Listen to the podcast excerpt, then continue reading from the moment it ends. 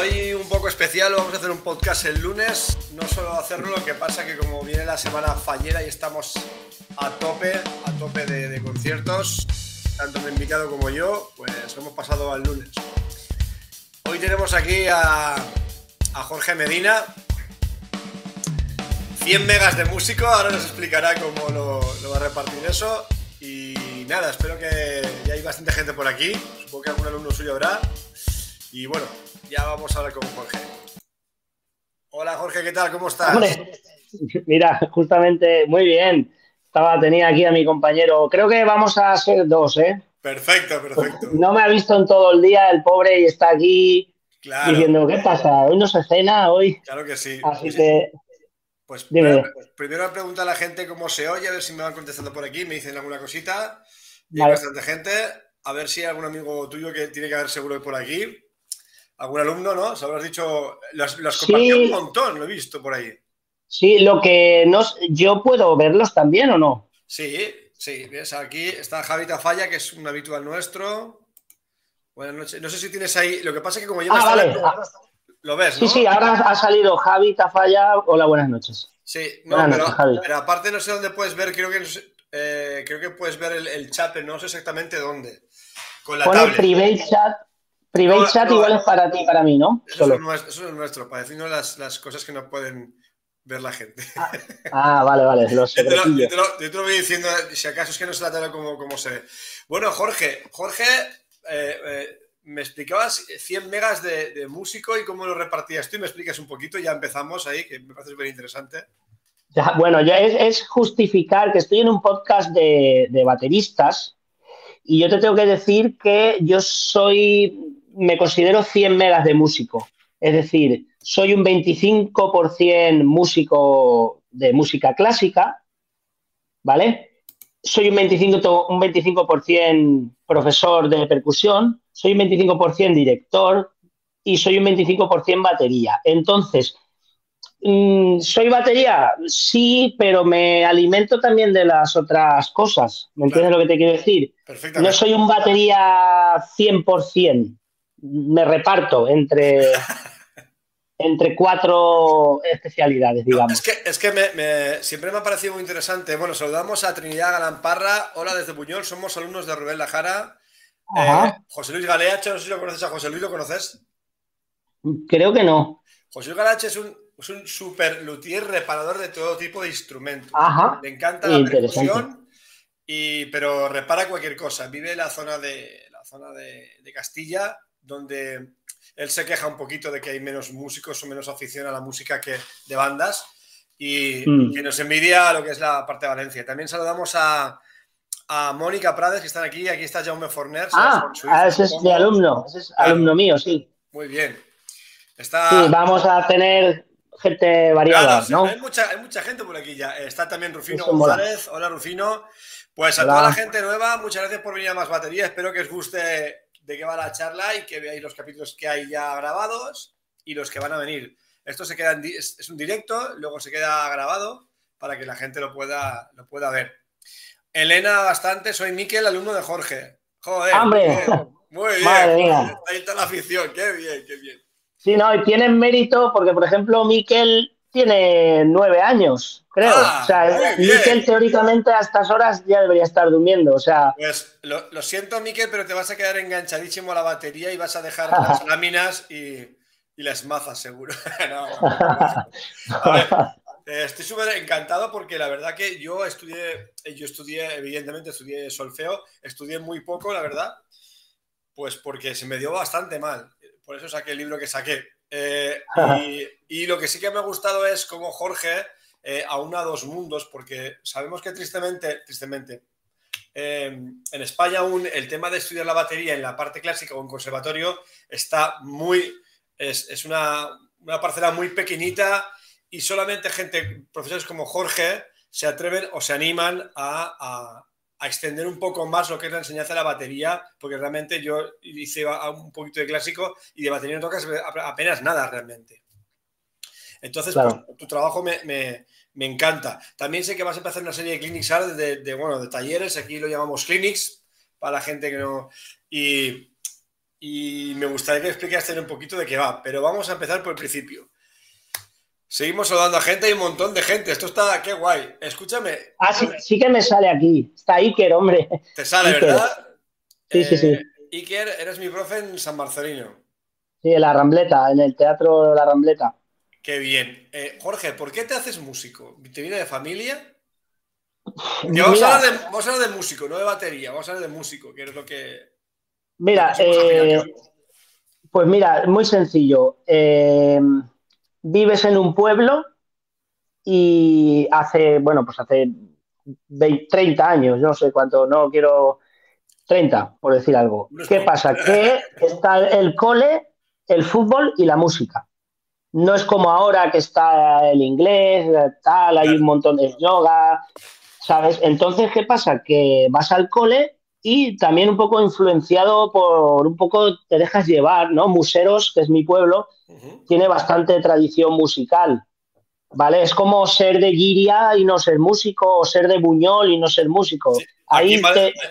sí o eres músico o eres músico, vamos. Te... Claro, en Cullera hay muchos pueblos que es que desde pequeño parece que como que como eres de allí tienes que ser músico.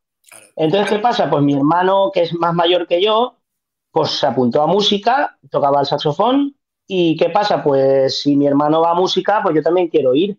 Entonces empecé a ir a música y al ser un pueblo de tradición, ya te digo, museros, pues ¿qué pasa? Que era, parecía como una obviedad que luego había que ir al conservatorio.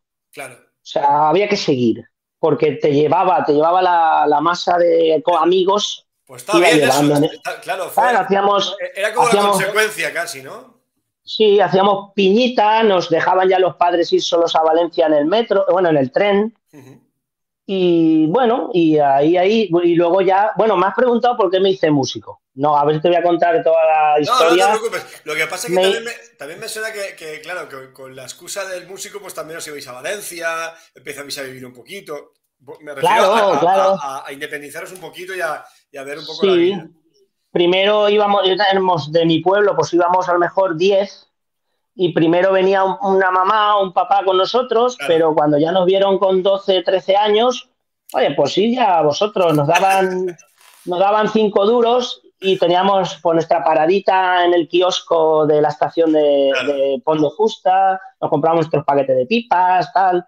Pues eso, pues otra actividad aparte de ir al cole. Qué bueno. Y algunos cayeron en el camino, ¿no? Y otros hemos llegado a donde hemos, cada uno donde ha podido. Qué bueno. ¿Y por qué te hiciste músico? O sea, aparte de porque era un poco la. Lo, lo, poco que se podía hacer allí, aparte de jugar a fútbol, ¿por qué te hiciste músico? ¿O de dónde te viene la afición, Jorge? Yo, yo creo que lo más importante que ha habido en mi vida, como el carril que me ha llevado a ser músico profesional, ha sido la banda de música. La banda de música. La banda de música es un sitio mágico, social, Mm, de amigos, de hacer música, de conocer gente, de salir a tocar. Si a ti te gusta la música y entras en una banda de música, es imposible que abandones ese mundo. Claro. Es imposible. Entonces, ¿qué pasa? A mí la banda Unión Musical de Museros, la SUM, es la a la que le debo todo. Porque hay que tener en cuenta un detalle muy importante que la gente no, a lo mejor no cae. Si tú tocas el saxofón, tú tienes tu saxofón, si tú tocas el clarinete, tienes tu clarinete, pero ¿y yo cómo tengo una marimba, un vibráfono, unos timbales, una batería, una caja? Y más, voy más allá, ¿cómo tengo un, un sitio donde puedo aporrear ocho horas un tambor y que, no, y que no molestar? ¿Quién te da eso? Te lo da tu banda de música. Entonces, ¿cómo no puedo estar agradecido a mi banda de música si, si no hubiera sido, a mí mis padres nunca me hubieran podido... Me acuerdo cuando cumplíamos 18 años que tenías que elegir o coche o marimba.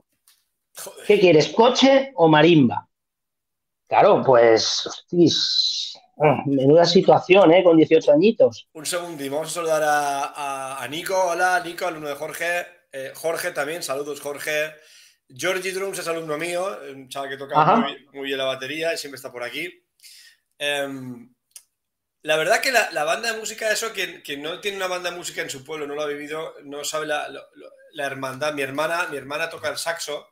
Eh, siempre en bandas de música, en la Fonden está en la banda de, del grado de Gandía, en la Fonden Carros, en varias bandas, ha estado también formado parte de la directiva y la verdad que, que te, arropa mucho, no es igual mm. coger un instrumento y empezar en tu casa solo, buscarte profesor, sino la, la, banda te arropa, porque claro, uno decide ser músico profesional, como dices tú, después de estar en la banda. Y la banda es el que te, siempre te, Mira, Javi Tafalla lo dice, siempre recomiendo a los chavales que se inscriban en la banda de música de pueblo. Sí, porque eso es una... una además es sano, sanote el, ambiente mm. De, de, todo esto. Entonces, ¿tú no tenías familiares, Jorge, eh, músicos? No, el típico padre, abuelo, tal, no. Mi hermano y que eh, en el grado profesional lo dejó y se metió en la universidad a estudiar matemáticas o sea, que fue por tu hermano un poco, pero, pero ya una vez metidos ahí, ya dijiste. Una vez metido, éramos, mm, éramos pues como un colectivo de amigos. De hecho, mi pandilla de amigos éramos todos músicos. Qué bueno, qué bueno. Claro. ¿Y éramos ¿Y por qué era percu? ¿Porque era el último instrumento? ¿Era porque te gustaba el bombo? Esto lo saben, no, no, esto lo saben todos mis alumnos. Es una, es una anécdota bastante bastante curiosa. A mí no es que yo quisiera, yo no era el típico niño que se montaba, los, el típico que dice, no, mi hijo se monta las cacerolas, nunca se me ha ocurrido eso. Yo, mira, en, la banda de música de mi pueblo eh, tocaba la percusión dos señores de 70 años, mayores, que tocaban de oído y tal. Entonces, ¿qué pasa? Había que renovar. Entonces yo quería tocar la trompeta pero además es que ni se me pasaba por la cabeza la percusión. Pues yo lo consideraba, ¿eh? claro, yo lo consideraba como, joder, no voy a decir un insulto porque no lo es, pero en esa época ya, que era como parecía como, vamos a decir que parecía que le daban la percusión a los que no valían. Sí, sí, como tú eso lleva el bombo, los platillos. Claro, sí, pero claro, eso hace, eso en los años 80 y pico, 90. Ahora la percusión está muchísimo más, más valorada. Entonces, ¿qué pasa? Que en la banda de museos estaba también el que ha sido mi profesor y ahora es mi amigo, Vicent Roch, que era, digamos, la carne joven que había ahí para un poco atraerme. Sabía tocar la batería, tocaba en una orquesta, me iba a verlo. Entonces ya, yo cuando me dieron las baquetas, yo lloré. Yo, porque es que justamente a todos mis amigos le dieron lo que pidieron. Yo la trompa, yo el clarinete, yo la trompeta. Y yo dije, yo la trompeta, dijeron, no hay nada si no es percusión. tío. Con ocho o nueve añitos. Qué malo, sí. Sí, era, era la vieja, la vieja guardia. Era, qué duro, qué duro, qué duro. era otra manera de pensar. Entonces, ¿qué pasa? Tú percusión y si no, nada. Ah. Joder. Y entonces, claro, empecé a fijarme en la percusión por este profesor, por Vicent Roch, que actualmente es el director de la banda de museos. Y entonces, ¿qué pasa? Pues yo ya me iba a la plaza con mis padres, me sentaba a ver la verbena y me sentaba en el lateral a verlo a él, cómo tocaba. Entonces, ¿qué pasa? Cuando vi la batería dije, ostras, esto mola. Es, que es lo que pasa, que una cosa es la percu y otra cosa es la batería. Ya.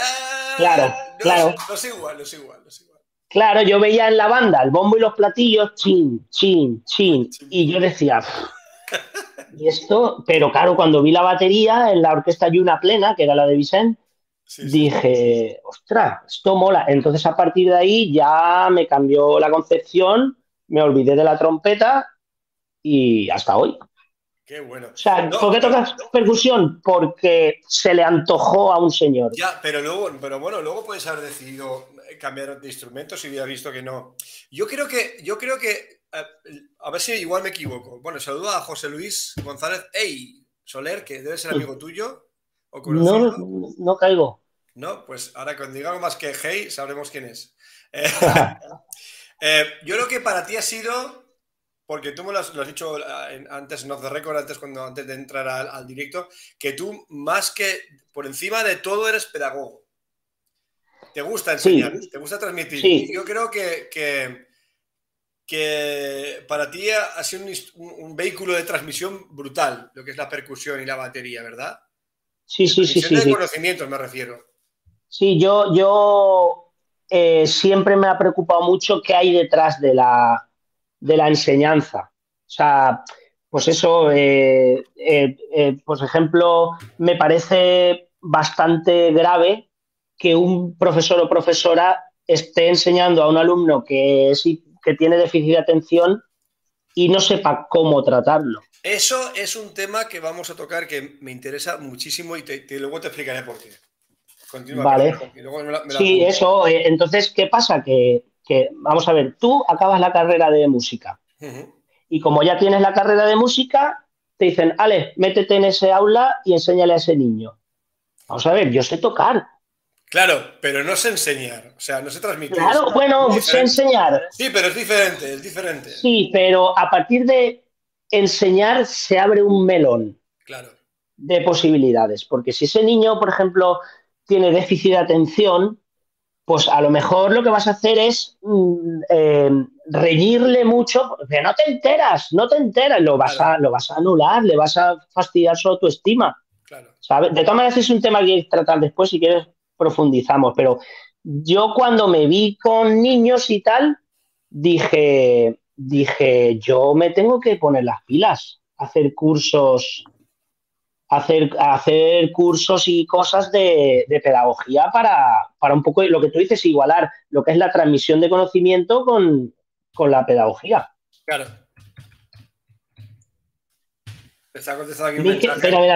han puesto aquí Miquel súper enganchado a la batería, ¿verdad, Jorge? súper enganchadísimo. Sí, pues eso hay que verlo. Esos niños hay que verlos como tocan porque...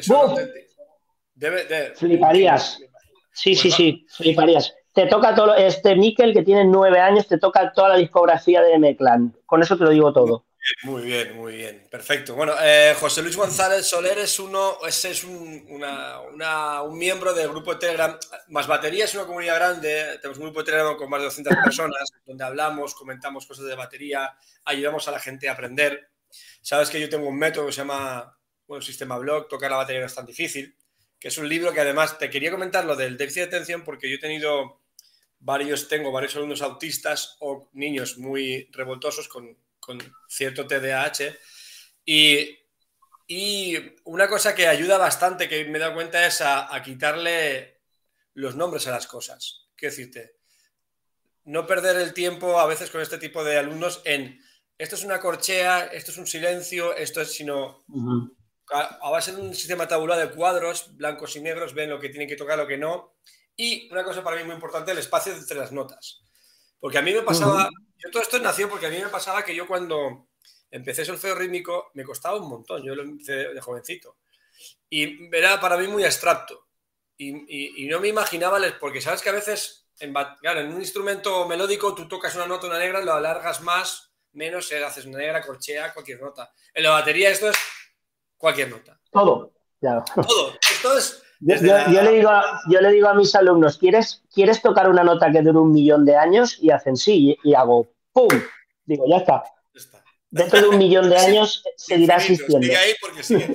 Pero claro, eso, explicárselo a alguien que le cuesta es tener esa mente matemática, es muy complicado. La abstracción. A mí también me costaba.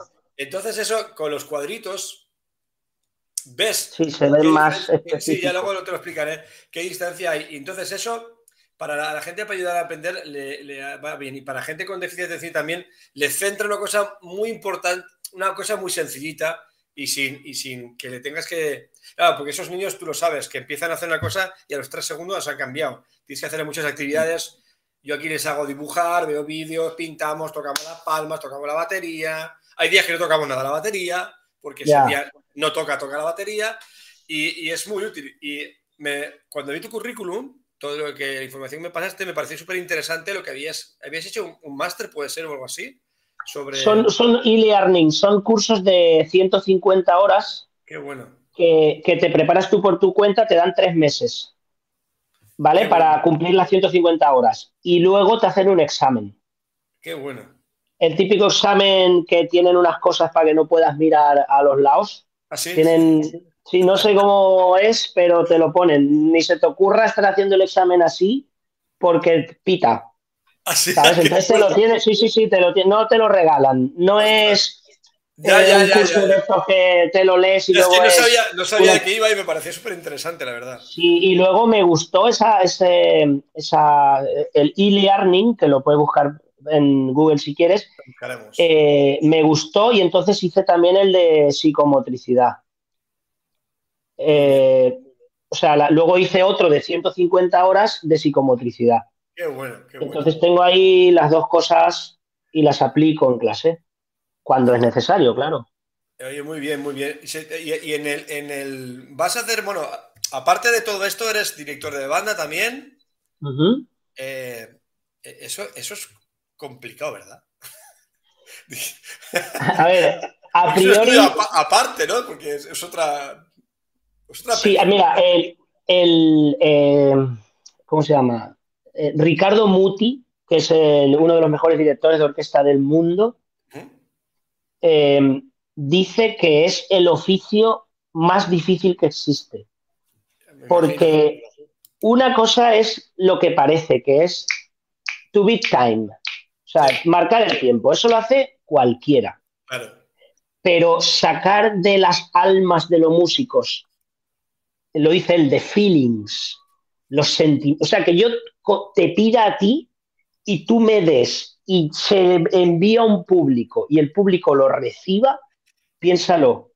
Claro, es que lo convierte en el oficio más difícil del mundo. La gente, la gente eh, tiene que entender un poco lo que es un director de orquesta. No es alguien que está ahí con las. ¿Qué hace?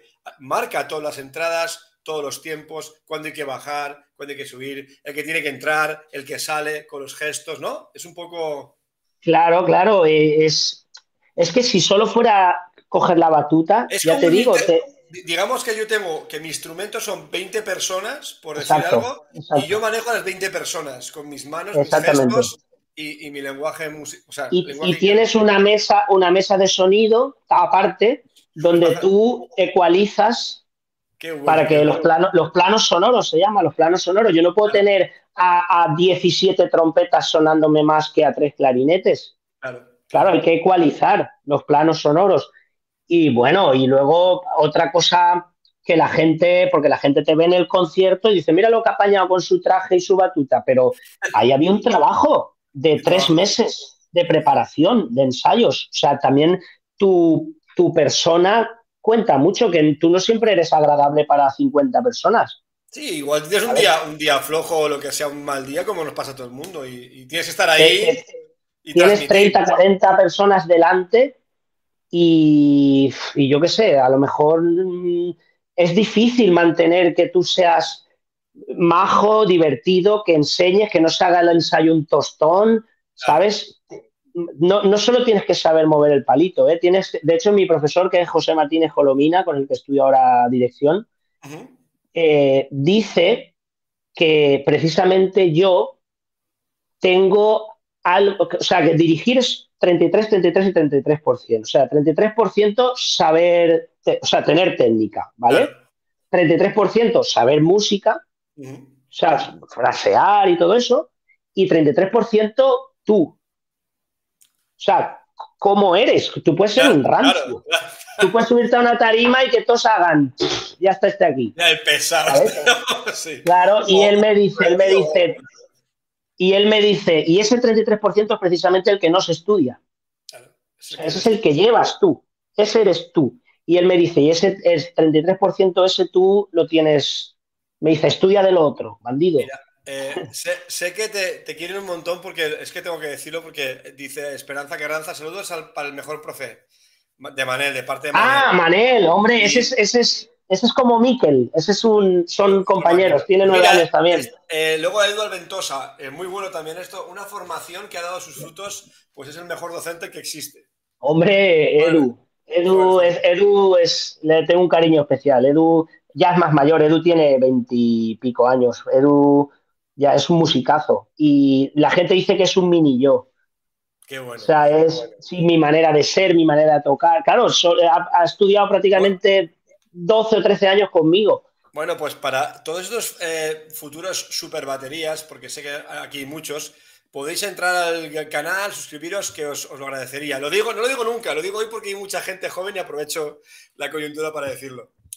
Eh, hoy está siendo especial, me imagino, ¿no? A mí me gusta. Además, te voy a explicar que va a ser muy diferente por varios motivos. Primero, porque estás tú aquí, que vienes de, otro, de otro mundo escucha, que hemos tenido guitarristas, hemos tenido a José Luis Galeacho, el que repara los también tenido, he tenido un batería con, problemas de movilidad y me ha explicado, nos ha explicado cómo se montaban las baterías. Bueno, hemos tenido eh, gente interesante, porque este podcast básicamente es, egoístamente es porque yo quiero conocer gente muy interesante como tú, Jorge, y os traigo aquí de paso, todo el mundo lo escucha, básicamente. Hoy también es muy especial porque mi compañero Nacho eh, está malito, no ha podido venir, va a estar una semana sin mm. poder venir. Le han hecho una operación bastante gorda, ha salido todo bien. Y desde aquí quiero, quiero darle un abrazo grandísimo a él y a toda la familia. Y me emociono porque es, una persona muy especial para mí. Y, nada, pero seguro que va a volver pronto y va a estar aquí también dando la, caña. Eh, Jorge, a ver, calle, se me sale la, se me ha metido con el ojo. Nada, hombre, normal. Eh, ¿Qué te iba a comentar? Vas a hacer una serie de, talleres, hemos dicho, y me apareció muy bueno el tema, ¿no? El, cómo moverte por la batería, porque lo que tú decías, que, que hay mucha cosa que no se enseña de la batería en, clásico. O sea, son, talleres muy específicos para gente de clásico, ¿verdad? Explícame un poco qué es, qué, es qué, es lo que vas a hacer ahí. Vale, mira, eh, eh, el taller lo divido en dos, ¿vale? Primero, mm, eh, quiero que toda la gente que tengo delante sepa lo que es una frase, pero una frase. Mañana voy a comer patatas. Una vez tengamos todo el mundo claro que eso es una frase, se acabó la gramática y empieza la música. Vamos a pasarlo a la batería. ¿Qué pasa? Que normalmente cuando nos enseñan a tocar batería, nos Mira, te voy a enseñar el ritmo de bossa nova. Vale, ¿estás creando? No, estás copiando. Correcto. ¿Vale? Entonces, ¿qué pasa? Te voy a enseñar este break, vas a flipar. ¡Tacata! ¡Ostras, qué chulo! Muy bien, vale, pues ya está. ¿Y qué pasa? Yo no estoy sacando el músico que llevas dentro. Tú estoy, estoy con un loro. Tú le dices al loro, di papa frita, y al final lo dice. Pues esto es lo mismo, ¿no? Tú estás con el alumno, haces esto, a ver, hazlo lento. Entonces, ¿qué pasa? Que no, no, no se trabaja el constructivismo, la creatividad, porque haciendo eso, el, niño o el adolescente o la persona nunca va a sacar el músico que lleva dentro. ¿Vale? Solo va a copiar lo que le dicen. Entonces yo, está la, ¿cómo es la esta? Dame un pez y comeré un día, Enséñame a pescar, enséñame a pescar y ya me apaño yo.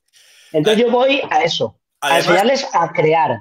Además, te digo una cosa, en los tiempos que corren ahora eh, hay muchísimo de, mucho copy, mucho copy, mucho link, mucho gospel chop, mucha historia, mucha velocidad, mucha película, pero nadie o muy poca gente como tú se dedica a, a a sacar la creatividad, a aplicar eso musicalmente, y ya no aplicarlo, mm. sino a que tú sepas cómo aplicarlo. Yo te doy las herramientas y tú, o sea, tú me, comentaste que estaba muy, muy, muy indicado para la gente de conservatorio, gente clásico, pero te aseguro que además quiero ir a verte algunos, si puedo ir, voy a ir a verte, porque sé que, eso va a estar indicado para, cualquier baterista, cualquier persona que toque la percusión o batería, porque es algo que, que cuesta, cuesta que la gente lo pille, pille la, idea de lo que estás diciendo.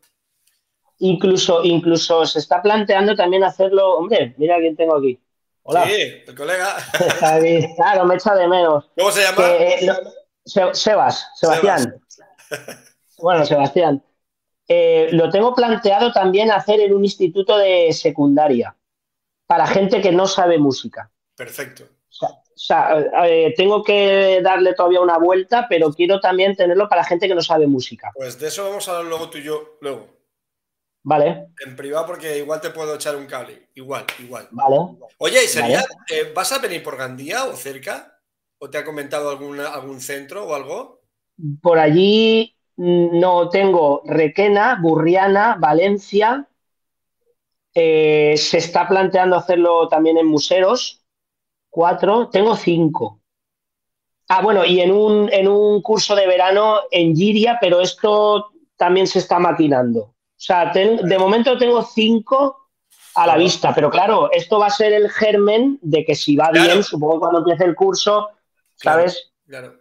O sea, todavía no hay mucho. Tampoco te creas que lo he movido, ¿eh? No. O sea, lo empezaré a mover cuando experimente con estos sitios, a ver qué tal ha ido. Son, que un poco los, pilotos, ¿no? A ver cómo funciona. Exacto, a ver qué tal va. A corregir y a, modificar cositas.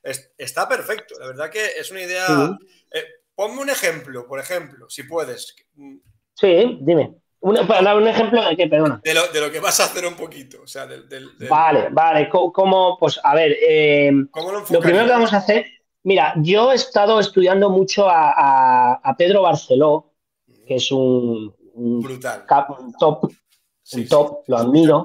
Espectacular. Y de hecho, para mí, los dos mejores que hay son él y mi profesor de batería, que es Ángel Crespo, que, de hecho tú y yo hemos coincidido con él. Sí, sí, ¿Te acuerdas cuando la, la presentación de, Ras, de que, hablaremos también de Manel y de, y de también, por supuesto. De Rasdram, vale, pues eh, para mí son los dos más grandes. Lo que pasa es que, claro, no me puedo permitir ir tanto y. De hecho, con Ángel, lo bueno que tengo es que es un trozo de pan. Yo, ese tío. Es un amor, es un amor. Es la persona más buena que hay en España para mí. como persona. Entonces él me dijo: me, dijo, no te gastes más pasta en el AVE. A partir de ahora yo te voy a dar clase cuando te dé la gana, tú me mandas un vídeo y yo te mando un audio diciéndote, pues mira, eso no vale para nada, o eso está muy bien, cuidado aquí, cuidado allá. Entonces él, me ha dado la facilidad de ya no tener que ir a Madrid. Qué bueno. Y obviamente, a ver, si lo oye, no sé si está mal que lo diga, pero encima no me cobra. O sea, es, él dice que somos amigos e intercambiamos conocimiento. Claro, porque eso ya llega a un nivel que ya, ya, ya traspaséis la barrera la, la de, profesor-alumno y ya se convierte en, colegas y compañeros. Porque tú dices que Ángel toca muy bien, pero tú eres un, un máquina, ¿verdad, Jorge? No, no, pero. Eres, un, tío, eres un tío, humilde y un tío. Un tío por favor, ¿dónde va a parar? se hace lo que se puede, pero no, no me compares con Pedro Barceló, por favor, o con Ángel. No, no, comparo. ¿Sabes que, opino que yo nunca comparo a nadie? Porque cada persona es un mundo y cada, persona es diferente. Y tú has llevado aquí por un camino. En el, en el buen sentido. Claro, Pedro ha llegado por su lado, pero es un increíble y además lo del Drum and Voice, que es lo que hace él, que ibas a explicar ahora que te sí, Eso es lo que iba a explicar, sí. Es, increíble eso. Vamos por ahí, vamos por ahí. Vamos pues mira, eh, yo lo, lo, que voy a hacer es, es eh, cuando todo el mundo tenga claro qué es una frase, nos vamos a ir a la batería y vamos a coger una canción cuanto más chorra, mejor. Mm, la chata merenguera, güey, no. O que vive la piña debajo del mar, Bob Esponja. el primer paso que vamos a hacer es, yo tengo una teoría que digo a mis alumnos, que si te sale con la boca, te sale con las manos. Es decir, si yo digo, ¿quién vive la piña debajo del mar? Me tiene que salir Correcto. Si no, tenemos un problema de psicomotricidad. O sea, si yo te digo, ¿quién vive en la piña debajo del mar? Pero luego te hago. Tenemos un problema. ¿Vale? Entonces ya se, enfoca el trabajo a otra, desde otra perspectiva. Entonces, primero lo hacemos, me da no tener aquí una batería, pero te lo hago en la mesa, ¿no? Pues, ¿quién vive en la piña debajo del mar? Bob, esponja. El segundo paso es meterle bombo. ¿Se oye? el pie. ¿Vale? Para saber que el alumno es capaz de hacer la frase y llevar el pulso a la vez.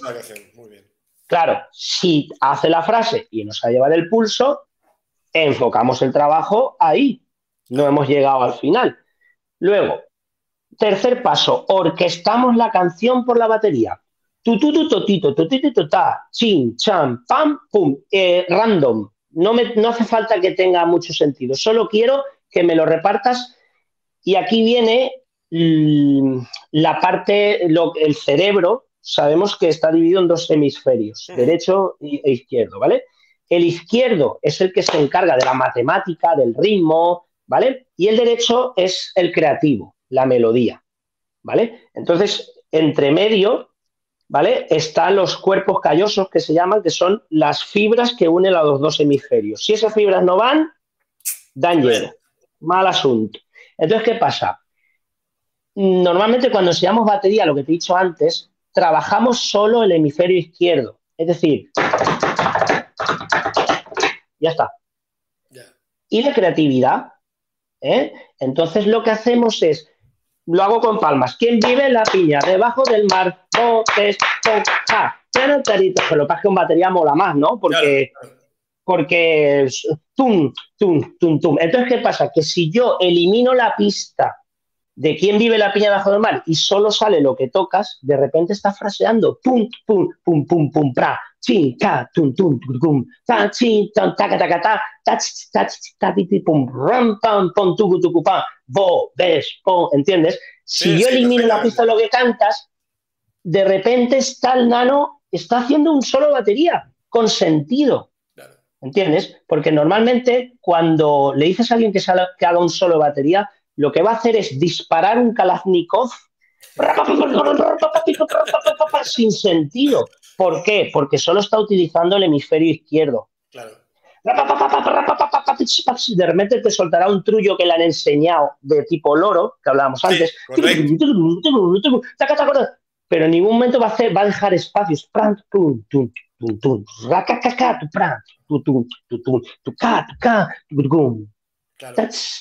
¿Entiendes por qué? Porque no está trabajando la creatividad, solo está trabajando la matemática, que muy bien.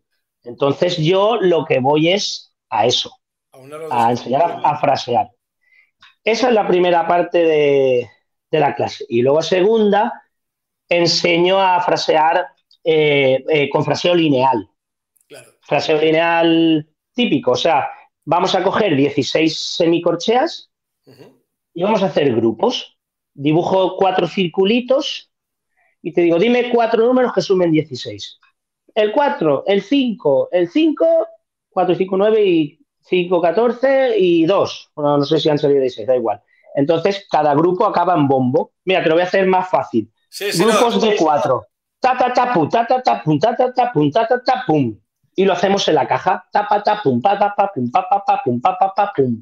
Entonces hacemos un groove, tum, pa, tum, tum, pa, pa, ta, pa, pum, pa, pa, pa, en la caja. Sí, sí, y luego lo orquestamos. Pum, pum, pum. Y entonces ya ellos están creando feels que no son los típicos eh, cliché que están en los libros. Sí, sí. No, además, eso, sí, tipo lo de Gary y el lineal de Gary Claro, es, es todo este, toda esta gente que ya en los años 80 empezó con esto.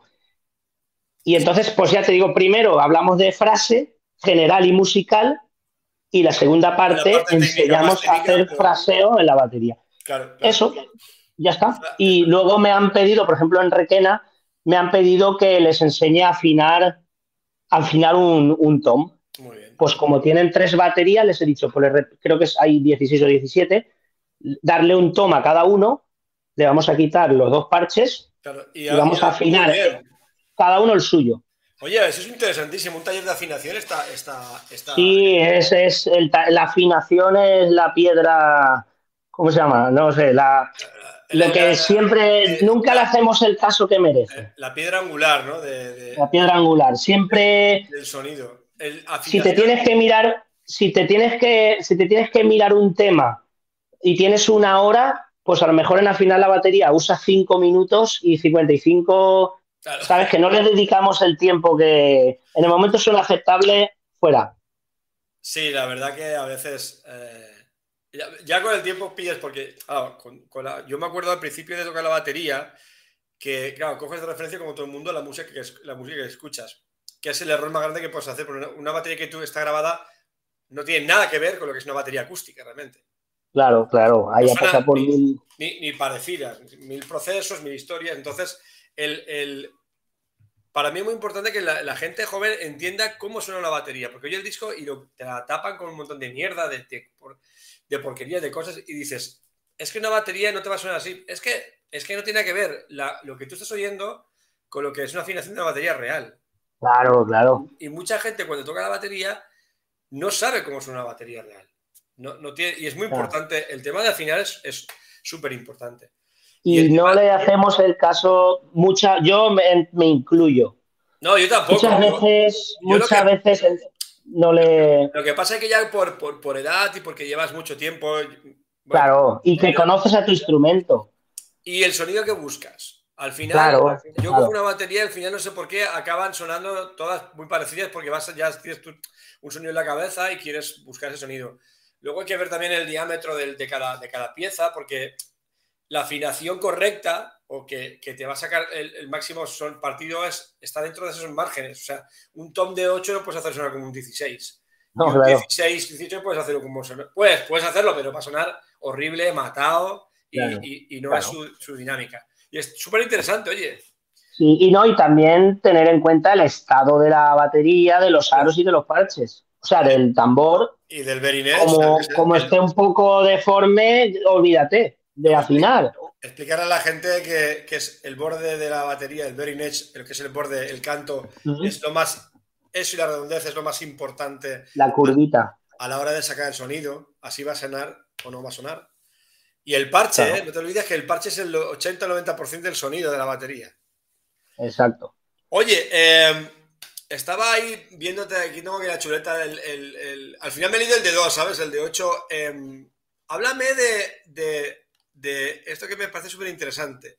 Percuaderno. Percuaderno. ¿Qué es ah. percuaderno? Percuaderno es, eh, es un método, bueno, son ocho métodos de percusión que hago con, que hice con mi compañero Raúl Domene, que es un gran profesor de percusión que es de aquí de esta zona. Que, bueno, pues nosotros trabajábamos con un método que, oye, que, que no está mal, la verdad. Pero tenía cosas que decíamos, pues yo esto lo enseñaría antes. ¿Por qué tienen que aprender a, subdividir en tercero si en segundo ya tienen la capacidad? Entonces, como que quisimos reorganizar un poco la secuenciación. Sí, secuenciarlo a nuestra manera. Entonces, empezamos, mira, empezamos por una idea que, la verdad es que que, luego alucino porque no se le había ocurrido a nadie. Nosotros tenemos un método de percuaderno para el verano. O sea, la, enseñanza elemental son cuatro cursos, ¿no? Sí. Primero, segundo, tercero y cuarto. Pues nosotros empezamos haciendo el percuaderno de verano 1, percuaderno de verano. ¿Tú te acuerdas de vacaciones antillanas? Sí, sí, sí, claro que me acuerdo. Pues eso, eso, pero en percusión. Qué bueno. O sea, acaba el curso y el profesor te dice, chiquet, estudia, ¿eh? ¿Eh? Que el Steve es Yard. Sí, ya está, no va a estudiar. Chiquet, mira, te apunta la agenda. Eh, te estudies la 23, la 27 y, el niño dice, ah, pero tú le das un método en que está repartido en ocho semanas, pones semana 1. Qué bueno. Y el nano lo abre el primer día y dice, vale, esto tengo que hacer esta semana. Luego pasa a la hoja y es dos páginas, semana 2, y tiene ocho semanas. Y, y a mí me ha llamado algún alumno en, a mitad de agosto y me dice, Jorge, ya he hecho el percuaderno tres veces. Qué pues muy bien, lo haces una más y... Claro, si tú no, si, no pautas eso y lo organizas, es muy complicado. Mira, yo a mí me pasa, perdona que te corte, a mí me pasa como profe que, que, lo que mucha gente te pregunta, ¿y ahora qué estudio? Y tú le has dado así, tiene un montón de, y mm. dices, no, cógete, mira, primero un ratito de técnica. ¿Cuánto tiempo? Depende del tiempo. Pero tienes que dedicar a estos apartados. Pero está guay hacer un cuaderno porque dice, es que sé lo que tengo que hacer, lo que tengo que seguir y cómo hacerlo. Claro, y, Te pierdes muchísimo. Claro, y piensa que el perfil de primero, segundo, tercero, cuarto percusión son 8, 9, 10 y 11 años. Claro. Pues tú a un niño de 8 años le dibujas una caja haciendo surf en la portada, no sé, en Google si la ves o sea, lo buscas, está, pero bueno, verano. Sí, y entonces, pues la portada ya, el niño entra a la tienda de música y se va directo a ese libro. Porque hay eh, unos tambores tirándose por un tobogán, es el tercero, de, una piscina. El de cuarto va, ¿cómo es? Ahora mismo no me acuerdo. El de cuarto si van en globo, o sea, van en globo de aerostático de esto, van porque son cuatro personajes, una caja, un xilófono, unos timbales y una batería, pero con forma de muñeco de, ¿sabes lo que te quiero decir? Luego, si quieres, lo miras en Google. ¿Y qué pasa? Que, que a ti te dan un libro de percusión, que la portada es una, un tambor haciendo surf por la playa, y dices, hostia, me apetece, tío, estudiar un poco, porque está guay, ¿sabes? No sé, la portada tosca, así, ¿sabes? Eh, son como, es como un tebeo. Entonces, bueno, y lo que, lo que te está diciendo del percuaderno, ¿qué pasa? Que cuando, cuando sacamos los cuatro percuadernos de verano, ¿vale? Dijimos, pues vamos a hacer el método. Si ya que hemos hecho el de verano, lo vamos a concatenar. Pues el de verano 1 con el precuaderno 1. El de verano 2 con el 2, 3, 3. Nos costó un, yo qué sé, 6 o 7 años. Claro, porque no teníamos mucho tiempo. Claro. Pero hoy, hoy por hoy está editado por Topper Laire y es un trabajo que está ahí y ya está. Y la gente, por ejemplo, en el Conservatorio de Requena, que he leído por ahí que había un alumno, que alumno de Rubén Lajara, pues en ese conservatorio, por ejemplo, utilizan mi libro, ¿sabes? Y eso para mí, mira, hasta una vez en una banda vi uno fotocopiado, que eso sabes que da mucha rabia. Da mucha rabia, aunque nosotros también lo hemos hecho. Por eso lo perdono y lo respeto, porque yo también me he fotocopiado el libro. Te digo una cosa, perdona que te corte, que fotocopien tu libro quiere decir que tu libro gusta. Claro, eso te iba a decir si, que no, si nadie lo fotocopia es porque no les interesa. Claro, claro. aunque nos dura un poquito, pero yo, mi libro lo han fotocopiado también. De hecho, lo he encontrado por ahí, está en PDF por ahí.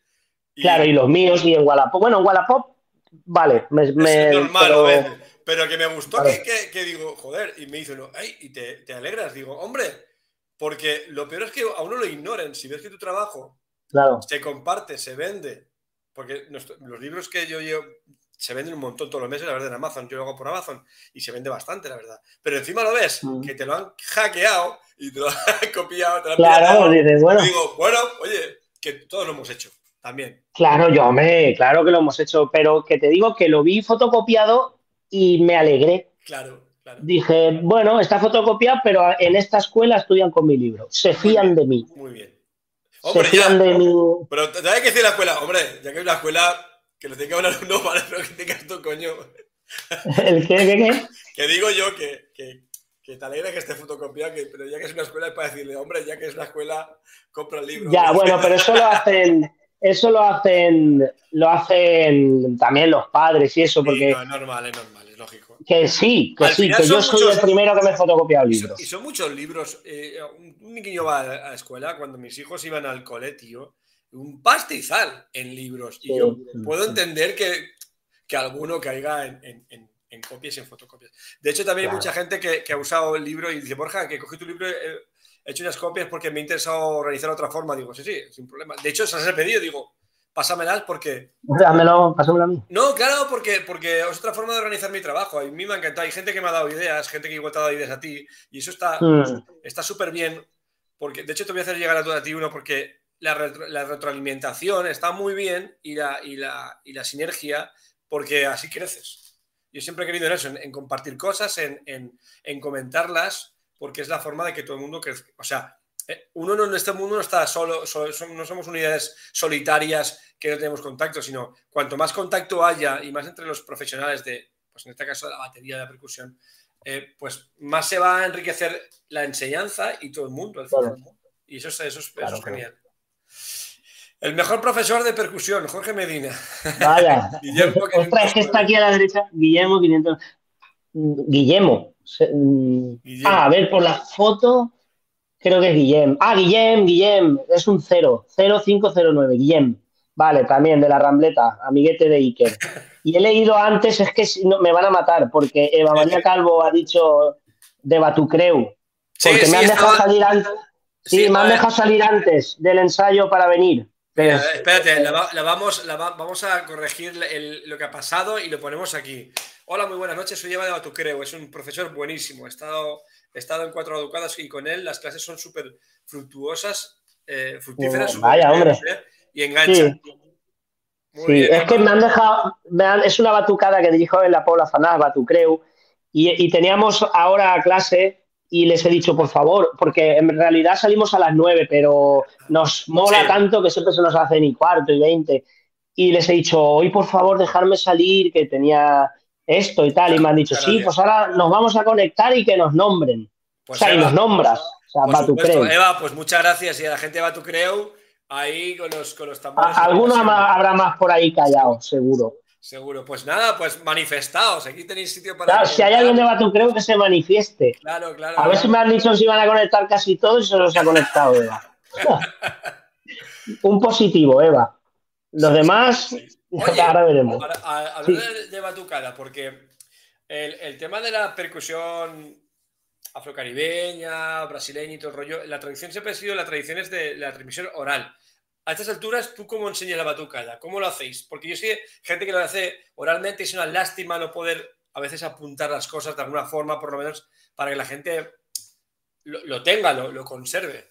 ¿Tú cómo lo haces? Yo, yo, yo, mira, yo el primer día, claro, la gente ahí, el, somos 20, creo, 18 por ahí, y 16 o 17 no saben música, nada. Entonces yo el primer día hice una reunión, les expliqué cómo íbamos a trabajar y puse una pizarra de pentagramas y tres o cuatro hicieron, no. dijeron, no, no, no, no vayas por ahí, ¿eh? porque claro, saben que soy el profesor de percusión de allí.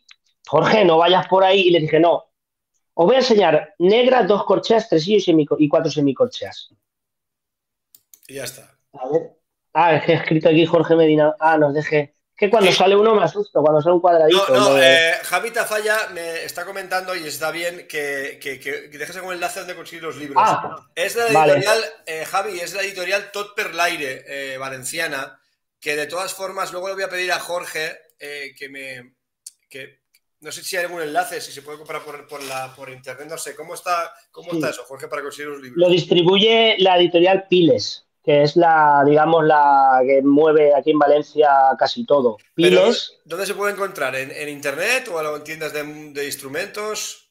Tú, en tú pones en internet, hombre, en tiendas físicas, pero tú pones en, Google Percuaderno 1 y te salen un montón de tiendas. Vale. Eh, librería Romeu de Játiva, pues librería, no sé qué, música de León. Perfecto, Javi. Pues, pues pero bueno, si, si, se mete, perdona, si se mete en Top per aire en la tienda de música, ahí está, es, la editorial. Lo voy a escribir porque aquí sí hay gente de, de toda de, de, España, de México, de muchos sitios, entonces eh, voy a escribirlo aquí para que la gente tenga.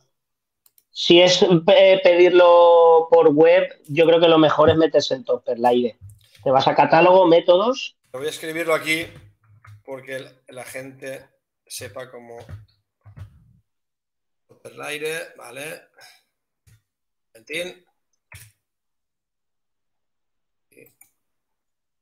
Ahora sí, Topper esa, es la editorial donde podéis conseguir la información o, el libro, o los libros, vamos, de, Quito esto para que se vea mejor. Topper Aire.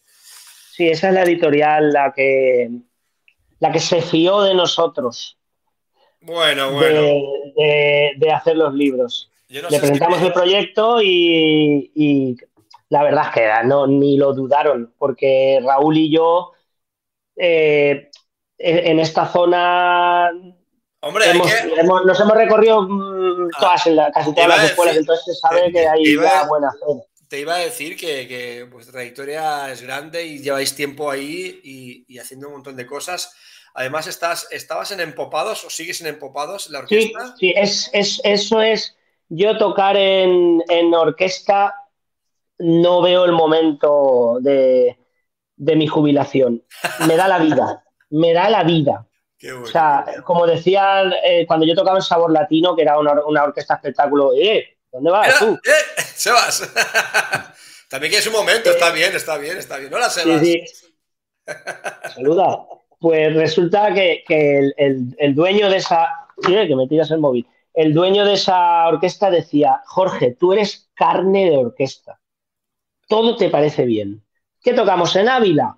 Pues Ávila, ya estaban todos quejándose, Ávila, madre mía, que... Ávila, Ávila, que... nos quedamos tres días porque hay tres bolos por allí a dormir en un hotel. Para mí, la orquesta es, te pagan por disfrutar.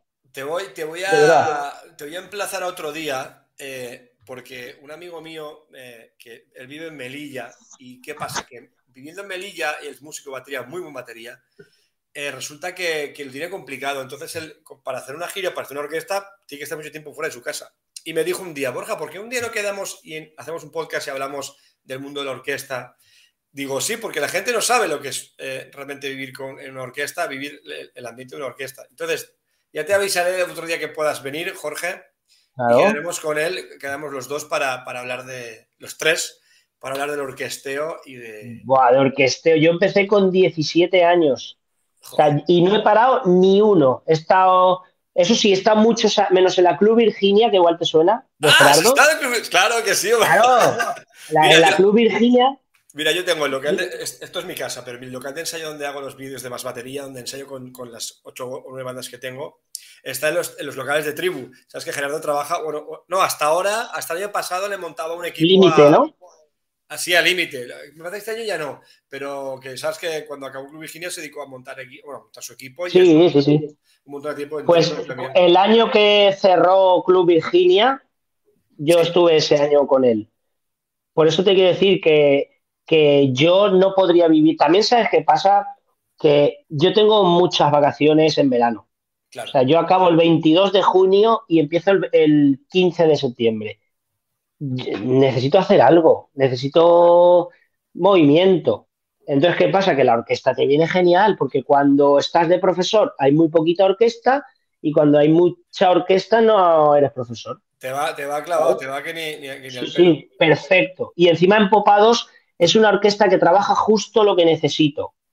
50 actuaciones al año, 40, 45, 50, ¿vale? O sea, a mí una vez se me ha propuesto estar en orquestas de a lo mejor 100 y yo no, yo no, yo no puedo tocar 20 días seguidos, tanto que me gusta, pero cuidado, pues hay, que estar muy fuerte psicológicamente para hacerte 26 fechas seguidas. Es que la orquesta es una buena escuela y también es muy dura, ¿eh? Y como te toque por lo que sea un compañero que no sea lo que tiene que ser.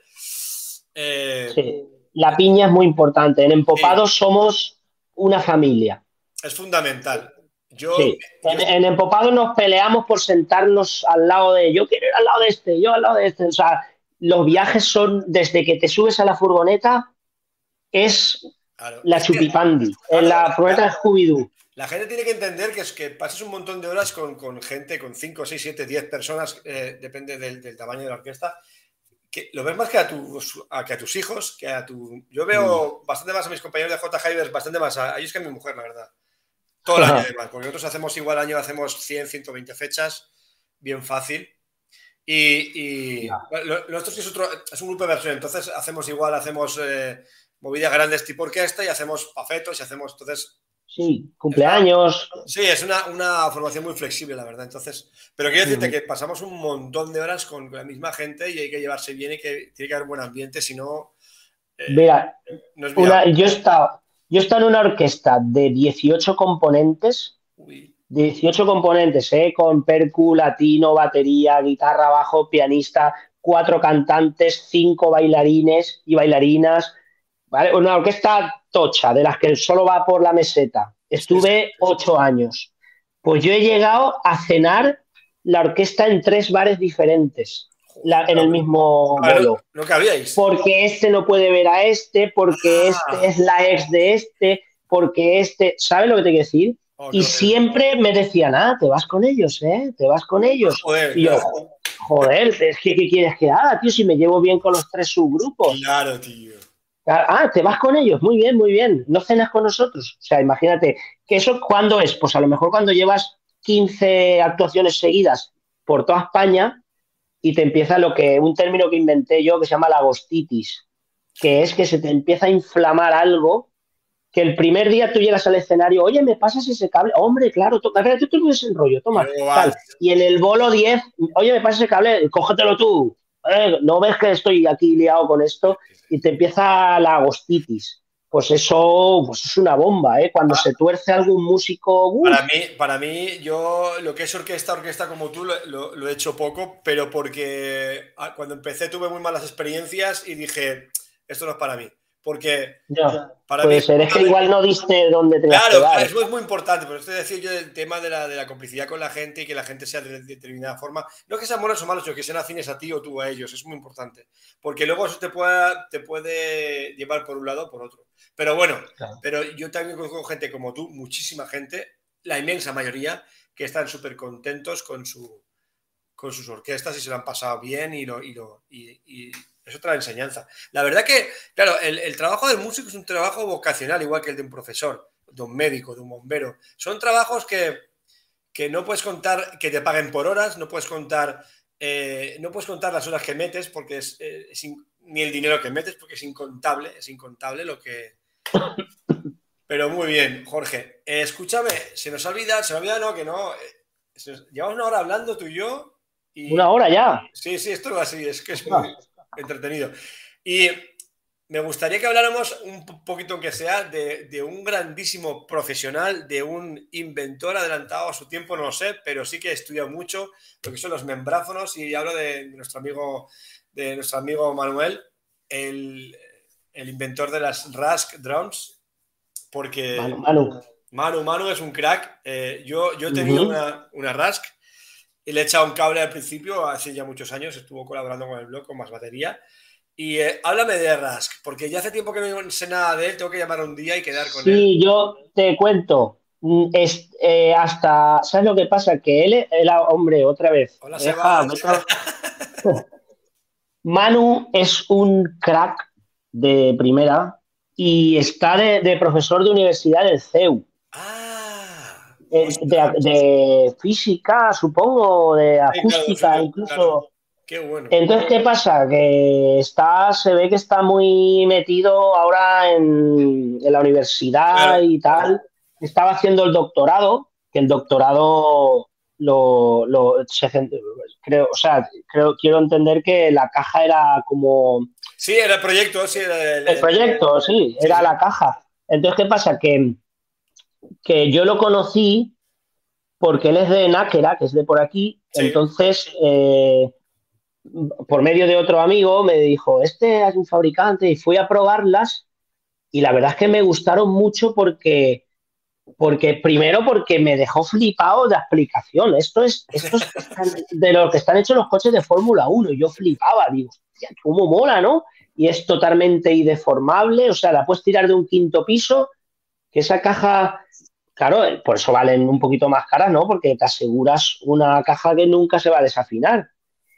Entonces, ¿qué pasa? Que, que, como yo soy amigo de Ángel Crespo, se lo presenté. Y ah, entonces vino Ángel Crespo. Eh, culpable. Sí, el de Ángel Crespo fui yo.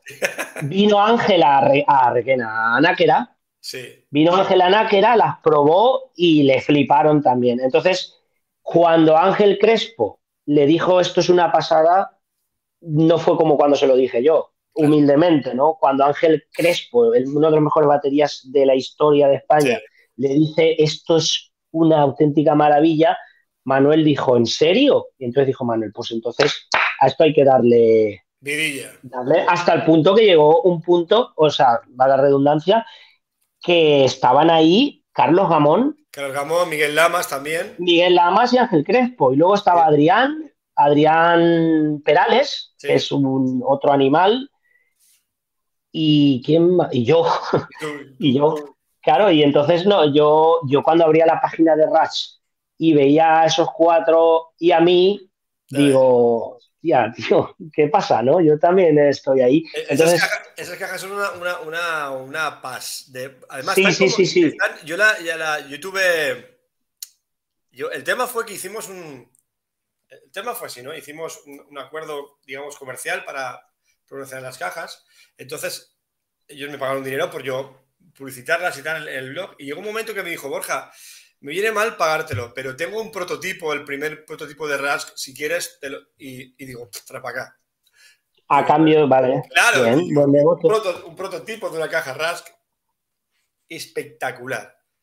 Porque sonaba como hiperecualizada, o sea, con, la batería que la metida se, se fusiona muy bien, ¿no? no sobresale, o sea, suena muy claritas, son cajas para mí muy, muy, no brillantes, son, claro, tú te acuerdas que te decía que según las fibras como están enlazadas y todo el rollo, ecualiza la caja y busca un, sonido, busca otro sonido. Es un día ya hablaré, a ver si puedo convencer a Manu y tengo un ratito para venir para acá. Mm. Pero yo aluciné con esas cajas, una, una flipada. Sí, sí, yo aún la llevo, ¿eh? eh yo es la que uso. Me imagino, me imagino.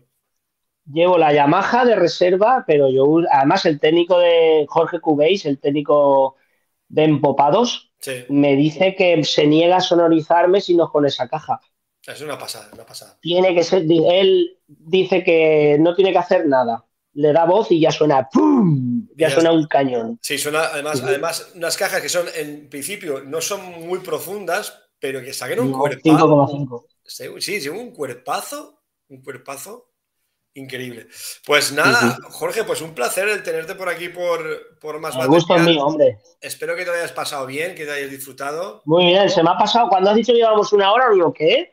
Sí, lo, tengo que, digo a mí, lo tengo que decir porque a mí, me, a mí me importa estar más, pero quiero avisar a la gente porque la gente, se- la noción del tiempo aquí la pierdes. la- realmente estamos charlando y tal, y, sí, y se va el tiempo. Yo estoy muy contento de ver mucha, mucha gente nueva, diferente, gente joven, Sí. que eso es para mí importantísimo. Eh, Mónica Prades te comenta, para John eres un referente, gracias por todo. Es que creo que Jorge es una persona que, que, que hace mella, hace mella, hace muesca y hace mella en la gente. y deja huella. es, es- modela, es un modelador. La gente, los, la gente, los profesores. Bueno, muchas gracias. mo- sí, y, y- sabes lo bueno que tú modelas para bien. Hay gente que igual, pues puede que no, pero en tu caso, por lo que los, la muestra de cariño, la gente que está aquí, que no tenían por qué, y han estado apoyándote a ti, porque lo que has contado lo deben de saber ellos también, quiero decirte. Yo, verdad, un privilegiado tenerte aquí porque es súper interesante el trabajo que hacen los profesores de las bandas y más en tu caso, que eres un tío, una persona que no ha parado de investigar, de estudiar, con, con gente con, con déficit de atención, el tema psicomotriz, psicomo- es, que es locomotor, que es muy importante a la, a la hora de tocar la, la batería. Yo creo que es uno de, ya hablaremos otro día, porque es que hay muchos temas para hablar, ¿no? Pero el, el tema de las lesiones, eh, por, tal como es la percusión, yo sé que todos los instrumentos llevan sus, sus lesiones asociadas, pero en el tema de percusión, como usamos todo nuestro cuerpo realmente, quizás somos muy propensos a, a tener un montón de, de lesiones si no trabajamos bien. Que ya lo hablaremos otro día, si te parece, Jorge. Conozco a una persona que igual te resultaría muy interesante traer al podcast. Igual lo conozco. Eh. No, es una chica. ¿Una chica? No, no, es una chica de aquí de Masalfasar, Ah, pues sí. eh, de aquí al lado, que se llama Ángels y es fisioterapeuta exclusivamente de músicos. Ah, pues ya me estás pasando el O contacto. sea, tú, sí, ella, ella- con tú, ella. tú vas a su, a su clínica y tú tocas el violonchelo y ella te dice, siéntate y toca. Te mira cinco minutos y te dice, vale, a ti te duele aquí por esto, te duele aquí por esto, vamos, y te trata y, y se centra exclusivamente en músicos. Además, quiere, si tocas la batería, ella se va a tu local, se sienta, tú toca como si yo no estuviera. Y ella va tomando sus notas. Pues mira, pues me ha salido en la mente porque yo resulta que tengo, tengo, tengo unos problemas de tendinitis bastante graves. o sea, estoy bastante chungo ahora mismo. Y ¿Problemas de, perdona? de tendinitis. De, Ah, de codo tenista. Sí, sí. Vale. Y, y bueno, y más historias. Pero bueno, eso es lo, lo- ahora mismo lo más acuciante. Y sí que quería ir a un fisio y tal, pero claro, tienes que.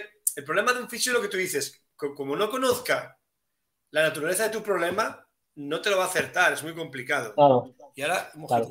Y ahora que me lo has dicho, oye, pues luego me pasas por privado el, el contacto o hablas con Sí, ella. tú hablas con ella, yo hablo yo si quieres, y si Sí, ella le apetece, le haces un podcast dedicado No, a la salud. No, y ya, y ya para ya hablaré de todas formas también para, para el tema de mío también, claro, personalmente. Vale, vienes y, y quedamos para almorzar, ya que Hombre, llegues. las Y luego tu, tu vi- visita.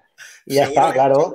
Eso te lo debo, que además es una vergüenza que no nos veamos más porque la verdad que estamos bastante cerquita Bueno, de todo lo que cabe. Ya, pero Gandía. Museros, Sí. Gandía Museros, mira, en, en- del 25 al 30 de junio sí. voy a dar un curso en Calpe. Ah, está más o menos por allí, ¿no? Uno, Bueno, no. media, hori- media horita. No, pero sí, sí, sí, más o menos sí.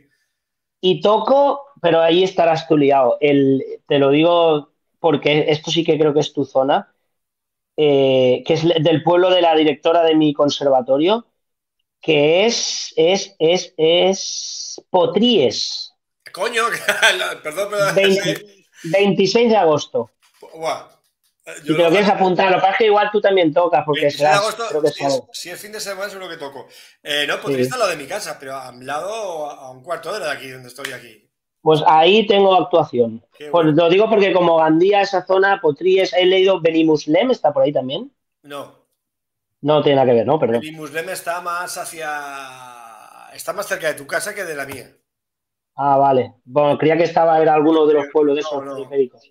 Eh, está por aquí también Dani Aguirre, que está bien un profe, un chaval, un- toca la batería. Hombre, tengo su libro. Ah, coño. Sí, sí, sí, el El. Paradislogy. Sí, lo tengo por aquí yo. y yo, también lo tengo, lo tengo por ahí dentro. Tengo un montón de, libros de baterías de, España, o sea, un montón de gente. Un montón de gente. con el libro de Dani, solo con la primera hoja me dio para un trimestre. Si no, Abriéndole yo posibilidades. Vale, ahora cambiamos, ahora aquí, ahora ya, ahora con el pie, ahora mano, pie, ahora pie, mano, tal. Es, un libro fabuloso. El libro de Dani es un libro súper fabuloso. Que todo el mundo, hemos tocado los paraídes, pero él se ha encargado de, recoger los cuatro más importantes, las combinaciones, en plan ritmo, está muy bien, la verdad que está muy, muy currado, muy currado. Dani, todavía, todavía no conozco la página 2 de tu libro. es muy importante. Eso es como el stick control. Que, el stick control la gente se queda con la página 5. Yo no paso nunca de la página 5 del stick control. Ya, pues eso, yo solo con su primera página tengo trabajo ya para. Además, hicimos, eh, búscalo, te lo, pasaré el enlace. Tengo una. Nos hizo una masterclass aquí en, directo, Dani. Y, Hostia. Sí, estuvo muy guay, muy guay, muy guay. Aquí hacemos de todo. Eso pues he visto varias, pero esa no. Jorge, pues, está, ¿no? Está para ver. Sí, sí, si este es el capítulo. Ah, vale, la busco. Este es el capítulo ya 105, 147. Sí, sí, 140 y algo. No, 106, 105. Bueno, o 106, vale. Un mogollón, un mogollón de, capítulos. Pues nada, Muy buena labor. Muchísimas gracias, de verdad, ha sido un placer estar contigo aquí. Bueno, tú aquí. Contigo cada uno en su casa. Pero te voy a llamar que me queda con un par de datos que, me interesan y, lo de enseñar a gente sin que sepan, sin ser músicos o que sepan música, también creo que te puedo echar un cable ahí. Estoy en ello ahora. Estoy dándole vueltas. Pues esta semana te pego un toque y, hablamos. Vale. Quedamos, Jorge. Genial. Pues muchísimas gracias por estar aquí. Muchas gracias a toda la gente. Desde aquí. Igual, a todos. Un abrazo y un beso a todo el mundo. Gracias por estar ahí. Desde aquí quiero nada, decir a Nacho si me está yendo, si me va a ver, que se recupere pronto. Creo que lo a ver por aquí. Que me ha faltado, me ha faltado que mi compañero me ha acostumbrado a él y, es un poco, un poco duro, se le hace cuesta para arriba, ¿verdad? Pero aquí estamos. Eh, nada, Jorge, muchísimas gracias y mucha suerte. A ver si puedo ir a verte alguno de los, de los cursos de los, y quiero traerte para aquí, para Gandía, a ver si hay una alguna forma de, de hacer algo aquí, ¿vale? Vale, perfecto. Jorge, un abrazo. Un abrazo. Hasta luego. Hasta luego.